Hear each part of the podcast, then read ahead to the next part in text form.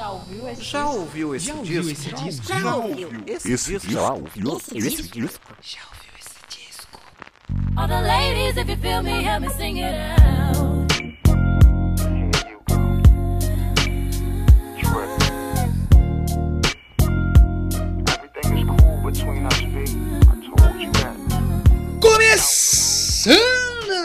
Podcast Já ouviu esse disco? Eu sou o Danilo de Almeida e esse é o podcast onde eu falo sobre discos e essa é a quinta temporada do podcast. Hoje com ela, a rainha absoluta, ninguém acima dela, Beyoncé, com seu disco de estreia em carreira solo. Dangerously in Love. Se você está chegando aqui pela primeira vez, seja muito bem-vindo. Calma, não desliga o podcast ainda, não pula para outro. Espera aí. Esse episódio é rapidinho, eu vou dar alguns recados aqui e eu já começo a falar do disco. Eu falo um pouco a história, né, sobre o disco, que precedeu o disco e a gente ouve um pouco de música também, para isso aqui não ficar chato só com essa minha voz feia. Se não é a primeira vez que você ouve esse podcast você tá voltando, meu muito obrigado, um beijo no seu coração por voltar para mais um episódio dessa bagaça aqui. E se você é ouvinte recorrente e é uma pessoa que não é muito fã de pop, não ouve muita Beyoncé, calma aí, fica aí. Você vai gostar do programa e eu tenho certeza que você der atenção pra Beyoncé, você não vai se arrepender, porque ela é uma artista fantástica, é pop, mas é um pop muito bem feito. E esse disco é a prova disso, porque tem canções pops, mas se você ouvir o disco completo, tem soul, tem R&B, tem um pouquinho de jazz. Calma aí, calma aí, calma aí, que vou falar melhor disso daqui a pouco. Antes de começar de, a falar sobre o disco da Beyoncé, o Dangerously in Love, quero lembrar vocês que é muito importante seguir o podcast lá no Twitter, arroba já ouviu disco, no Instagram também, arroba já ouviu esse disco, para vocês ajudar a gente manter o engajamento aqui desse podcast, comentem, compartilhem. Se você já faz isso, meu muito obrigado de verdade, porque vocês acreditam mais em mim e mais nesse meu projeto aqui do que eu mesmo. Então, meu muito obrigado para cada um que comenta, que compartilha, que dá um play, que ouve. Muito obrigado de verdade. Se você gosta ainda mais desse projeto, eu tô aqui todo episódio, independente se é pop, se é rock, se é rap, se é metal, tô aqui sempre, gosto muito do que você faz. Você pode me ajudar financeiramente através do Padrim, um site aí de apoio financeiro coletivo. A partir de dois reais você vai lá todo mês, ajuda a gente. E para ajudar pelo Padrim, você vai em padrim.com.br já ouviu esse disco, tem link aí na descrição desse episódio, como fez o ouvinte Bruno Henrique. Bruno Henrique é o cara das pedaladas, o cara que de bicicleta, tá vendo o Twitter do cara, cara saudável. Confesso que tô a inveja, porque quando era novo, gostava muito de andar de bicicleta. Aí fui envelhecendo, comecei a trabalhar. Nem bicicleta eu tenho mais hoje, eu adoraria voltar a andar. Se um dia eu tiver tempo, conseguir comprar uma bicicleta legal, né? Eu pretendo voltar a andar pelo menos um pouco. Meu irmão hoje faz isso e o Bruno Henrique é um cara que eu vi, que é o cara, o cara do pedal. Um abraço pra ele, ajudou a gente aí esse mês aí no Padrim. E se você não quiser se comprometer com o Padrim, pô, Dani, não posso todo mês ter um- uma fatura no meu cartão chegando lá, já ouviu esse disco podcast, minha mulher vai me cobrar, não posso. E você quer ajudar esporadicamente, você pode ajudar a gente no Pix. O Pix é o meu e-mail, Danilo de Almeida 22, arroba hotmail.com. Tem um e-mail também aí com a minha chave Pix, que é o meu e-mail, tá aí na descrição. Assim como fez o Flávio Baldan do Rio de Janeiro, que tá sempre ajudando aqui, ouvindo, compartilhando, comentando e agora ajudando financeiramente. Meu muito obrigado. Ele tem a banda dele lá, o Urbano é Rock Band. Sigam lá no Instagram também, cara. O cara faz rock, o cara do rock. Espero que ele esteja ouvindo o programa da Beyoncé aqui hoje, que é um programa que eu tô gostando muito de fazer, tá muito legal. Estou preparando as músicas, escrever foi muito bom, então espero que a galera do rock esteja ouvindo aqui também. E temos um novo colaborador aí via Pix, que é um cara que ele já me ajuda, Podosfera, ou como a gente chama carinhosamente, Podosfezes, desde que eu comecei a fazer podcast com meu amigo Léo Nossetti, lá o Doublecast, 2014, 2015, ele sempre vem ajudando, comenta, compartilha, manda pros outros, é um cara que já ajuda muito no engajamento e agora chegou firme botando no meu Pix o grande pensador louco lá do Teatro Escuro. Você que gosta de música, mas você gosta daquela música que tá fora do radar do mainstream, né? Que naquele negócio que tem um bilhão de plays no Spotify. Você gosta de um negócio mais diferente, um negócio mais cabeça. Teatro Escuro, além de falar de música, né, com som no caixão, ainda tem uns contos lá, que a Lady Sif, uma outra ouvinte que sempre tá fortalecendo aqui, ela participa, tem muita gente foda lá participando com um episódio de contos, também tem um episódio de filmes, tudo que foge do radar do mainstream tá lá no Teatro Escuro do Pensador Louco, chegou chegando esse mês aqui com ajuda pra gente, meu muito obrigado, vocês que dão dinheiro nessa bagaça aqui, vocês acreditam mais no projeto do que eu mesmo, porque muitas vezes quando eu tô fazendo e vou olhar os números, eu penso, cara, por que eu tô fazendo isso aqui ainda? E aí eu lembro que tem vocês aí, como eu já falei, a audiência desse podcast não é grande, ela é bem baixa, aliás, mas as poucas pessoas que ouvem, pô, dão uma moral absurda e por isso que continuo fazendo aqui mesmo sem grandes números, a gente vai continuar entregando já ouviu esse disco para vocês. Espero que mesmo não sendo um episódio mais aí do rock and roll, né, vocês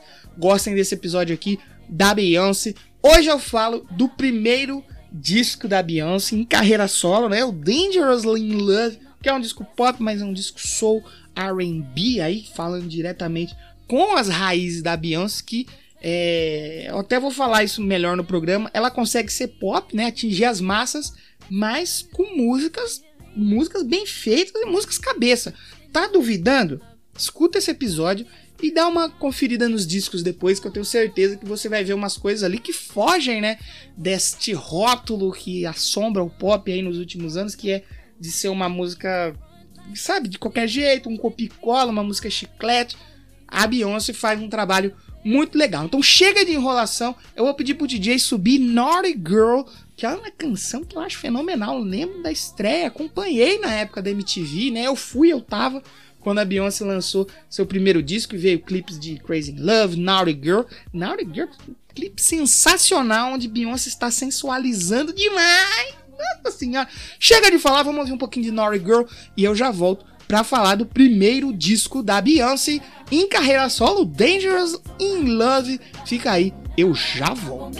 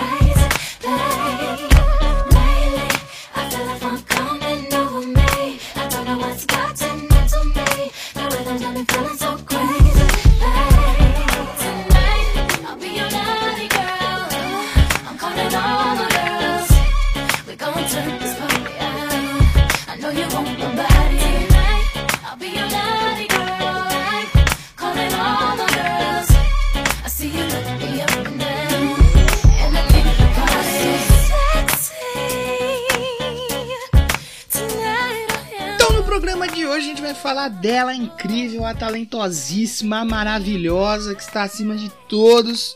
Beyoncé, ela que nesse final de semana, né, no domingo 5 de fevereiro, que é agora que eu tô gravando este episódio aqui após, né, esse final de semana do dia 5, a Beyoncé se tornou aí a maior vencedora de todos os tempos do Grammy Awards, né, se eu não me engano. Ela ganhou três prêmios e chegou a marca aí de 32 prêmios, né? Se tornando a maior vencedora entre homens e mulheres. Eu gosto sempre de citar o Grammy aqui, né? Como se fosse o Oscar da música, né? Mas tanto o Grammy quanto o Oscar aí nos últimos anos vem dando umas mancadas aí, se esforçando muito para parecer que não quer chancelar mais nada, né? Porque até um tempo atrás, se você dizia que tinha um Grammy ou um Oscar, uau!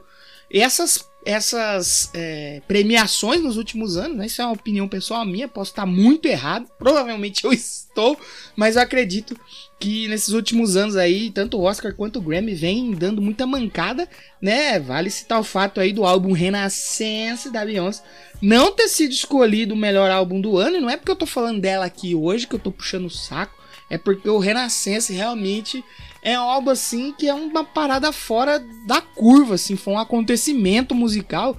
Não só eu tô falando aqui, como muita gente que entende de música, ao contrário de mim, também disse isso. E o Grammy resolveu escolher o pior disco do Hairstyles, também é uma opinião minha. Já falei dos dois primeiros discos dele aqui, que são muito bons, e o Harris House para mim é bem fraco e foi escolhido o disco do ano, mas enfim, né?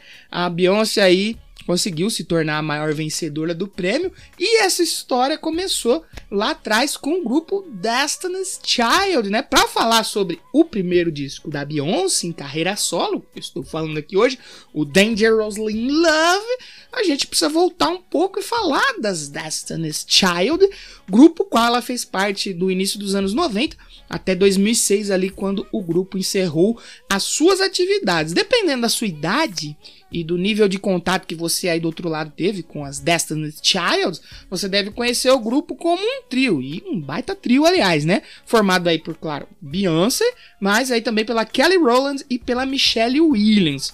Mas o grupo foi em boa parte de sua existência um quarteto, tanto que eu aqui também descobri escrevendo esse roteiro. Pra mim, a Destiny's Child sempre foi um trio, mas não, foi um quarteto. O importante é saber, né, que a voz principal sempre foi dela, Beyoncé Knowles, a maravilhosa rainha de tudo. O grupo passou aí por brigas internas, muito por conta da parte das cantoras acreditarem que o Matthew Knowles, que era o pai da Beyoncé, empresário do grupo, Olha só que coisa. Ele beneficiava apenas a sua filha, né, a Beyoncé, e a Kelly Rowland. E a briga acabou culminando no grupo se tornando um trio, isso já nos anos 2000. Brigas à parte, o grupo era muito talentoso e lançou hits aí como Bills, Bills, Bills, Jumping, Jumping, Say My Name, um puta clássico, e outro clássico mais absoluto aí, Survivor. E foi justamente durante a gravação do álbum Survivor, né, lançado em 2001, que o grupo anunciou uma pausa em suas atividades, para que cada uma das cantoras pudesse investir em suas carreiras solo. A Beyoncé era justamente uma das cantoras a qual o público mais ansiava para ver como ela ia sair sozinha depois de tanto tempo com o grupo Destiny's Child. Nem as três integrantes nem os executivos tinham a intenção que as cantoras competissem nas tabelas musicais. Pelo contrário, eles achavam que se as três cantoras fossem muito bem em carreira solo, no final das contas ia ajudar a impulsionar ainda mais a fama do grupo. Assim, cada lançamento foi marcado para uma época diferente. A Michelle Williams foi a primeira a lançar o seu disco solo intitulado Heart to Yours, que saiu em abril de 2002. A Kelly Rowland colaborou aí com o rapper Nelly na faixa Dilema como artista convidada. Após atingir um sucesso comercial, né, ao liderar a Billboard Hot 100 por sete semanas consecutivas, a gravadora de Kelly Rowland adiantou o lançamento de seu primeiro álbum solo, o Simply Deep, para o final do ano de 2002. Então saiu o disco da Michelle Williams no começo de 2002, o disco da Kelly Rowland veio no final de 2002 e a Beyoncé, mesmo antes de estrear a carreira solo, né, lançar o disco dela que todo mundo estava esperando, ela estreou nos cinemas, uma ponta no filme Austin Powers e o Homem do Membro de Ouro. E depois ela atuou em Resistindo às Tentações junto com o Cuba Gooding Jr. Além de lançar dois singles, né, nesse meio tempo aí entre os lançamentos dos discos da Michelle Williams e da Kelly Rowland e também das suas atuações no cinema. Nesse meio tempo aí, então, ela lançou alguns singles ali e um desses singles foi Bonnie e Clyde com o rapper Jay-Z que mais tarde, aí, após especulações e boatos, começou a namorar a cantora e eles dois estão juntos até hoje aí, uma das carreiras aí de mais sucesso, né? O casal, né? Talvez o casal mais premiado aí da história, até o filho, a filha dele já ganhou Grammy. É um absurdo o talento desta família. O título do disco, Dangerously in Love, vem da canção de mesmo nome que a Beyoncé fez para o álbum Survivor, né? Ainda lá com a Destiny Child, mas que acabou ficando de fora Pois os produtores, os executivos ali, né, a galera que assina o cheque, né, os engravatados, eles acharam que a faixa era muito sofisticada para o álbum na época. Olha só, Beyoncé sempre à frente de seu tempo, né?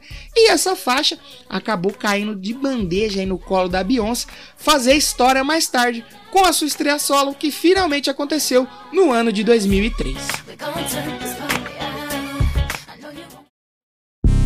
Certified quality. quality. And that the girl them need and I cry for every day without apology. Without apology. But them the right way, that's my policy. Yeah, man, right. Shonda Paul alongside Beyonce. Uh-huh. Now you the man say this. A dirty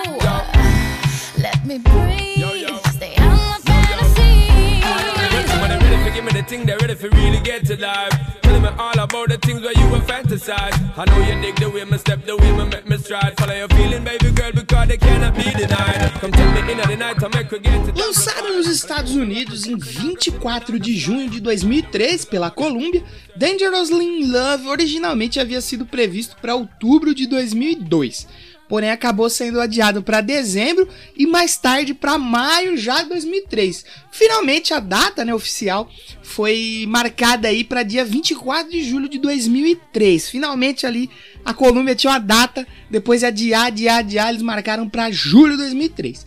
Só que algumas músicas do disco começaram a vazar na internet e a gravadora, para manter suas expectativas comerciais altas, adiantou em duas semanas o lançamento do disco.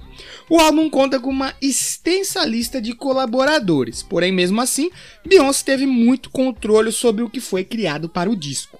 A cantora chegou a dizer que foi muito mais libertador entrar em estúdio sem as companheiras de Destiny Child, pois a liberdade dela expressar seus sentimentos era muito maior e que era algo quase terapêutico. O disco, apesar de ter canções guiadas pelo pop moderno da época, né, e até pelo hip hop, em sua maior parte tem influências de soul music e R&B que remetem diretamente às raízes de Beyoncé, fazendo do álbum um disco dançante, mas ao mesmo tempo tem um pouco de sofrência ali, né? Ela coescreveu e coproduziu grande parte das faixas do disco padrão.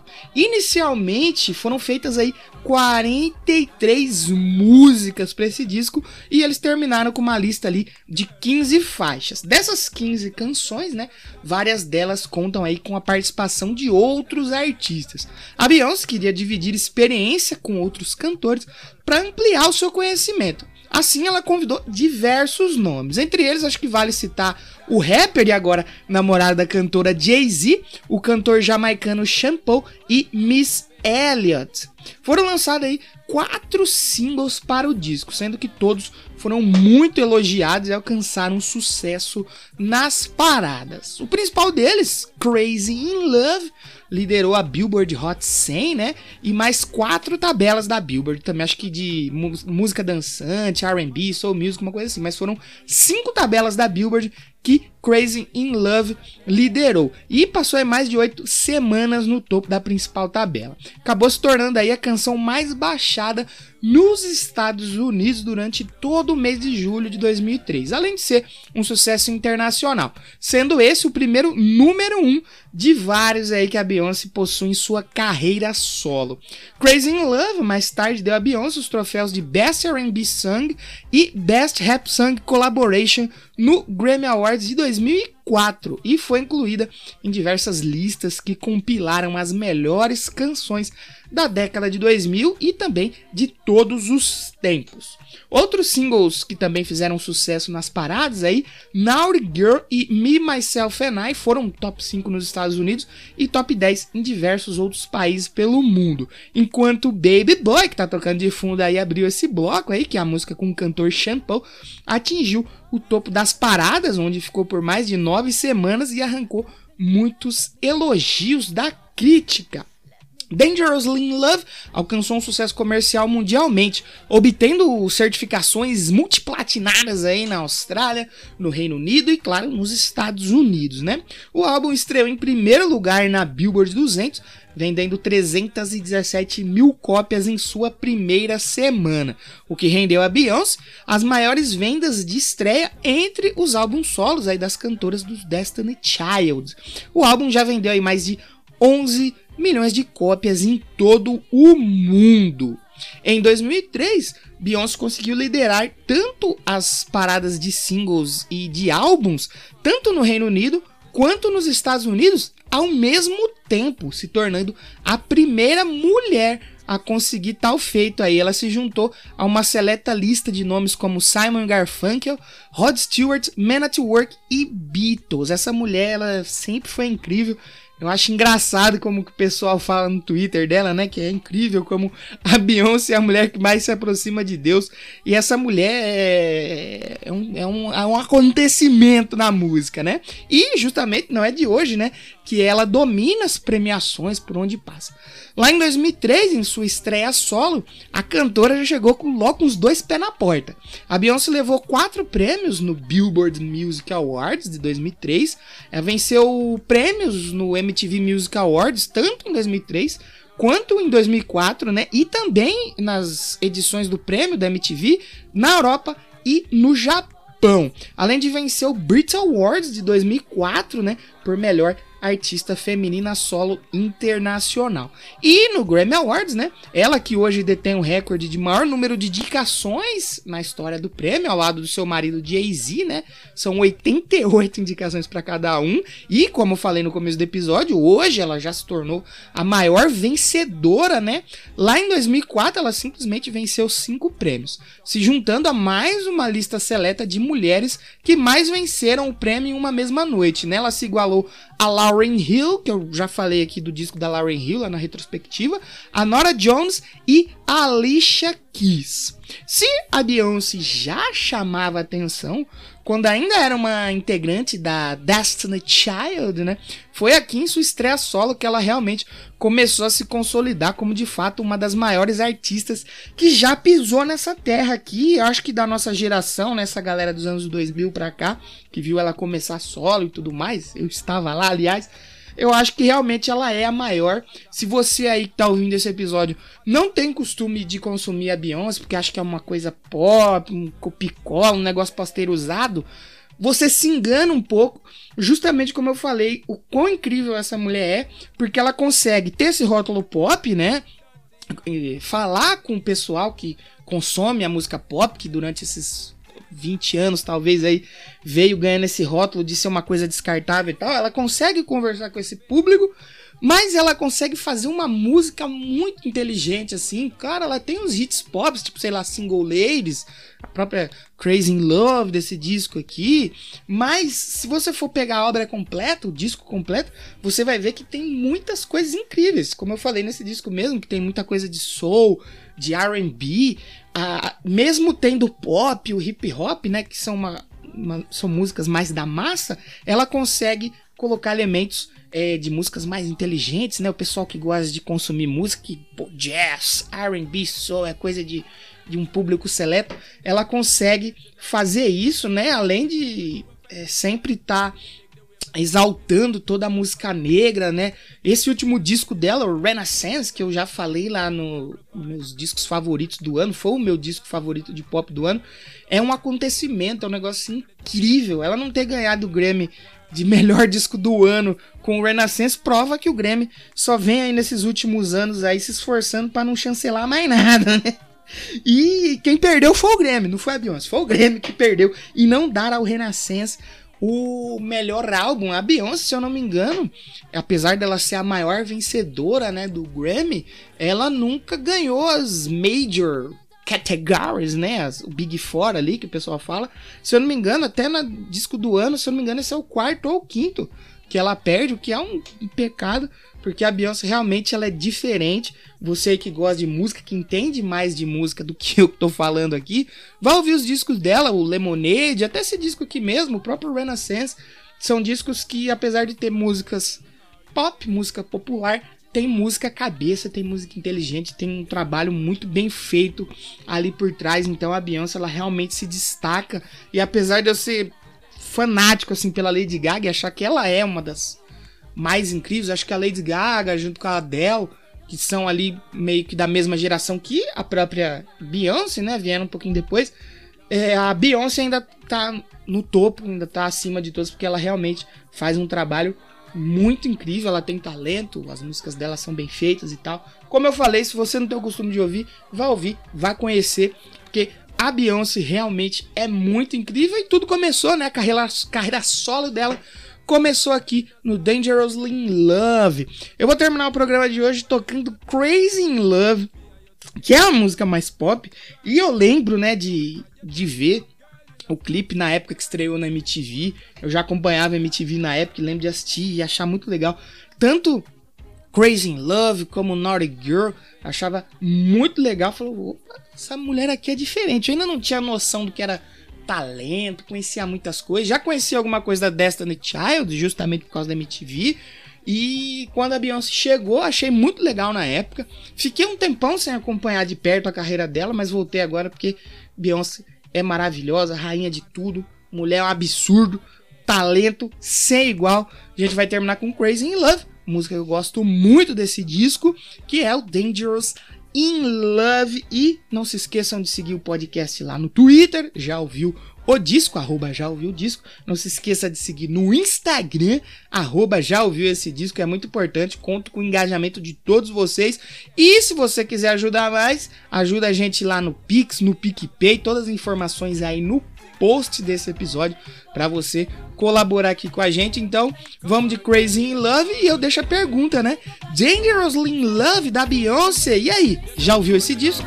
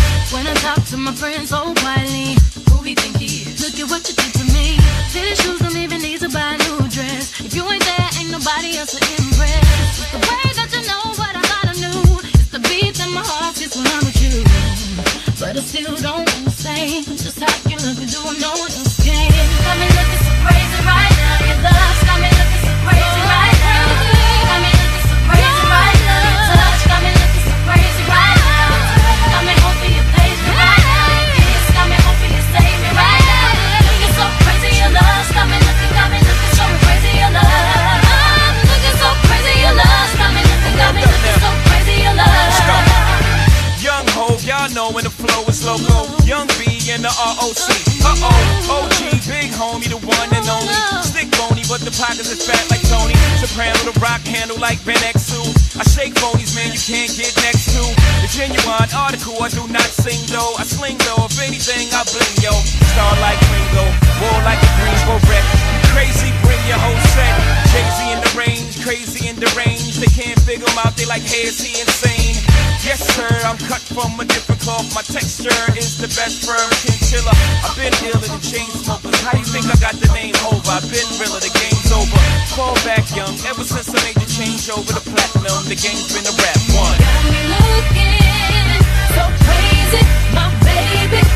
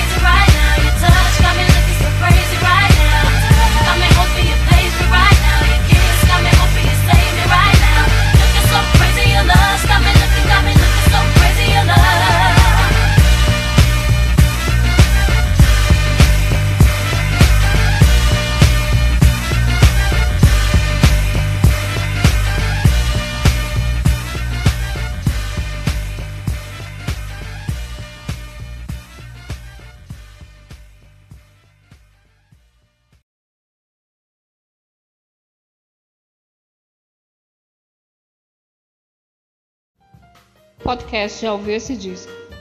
Roteiro e edição por Danilo de Almeida.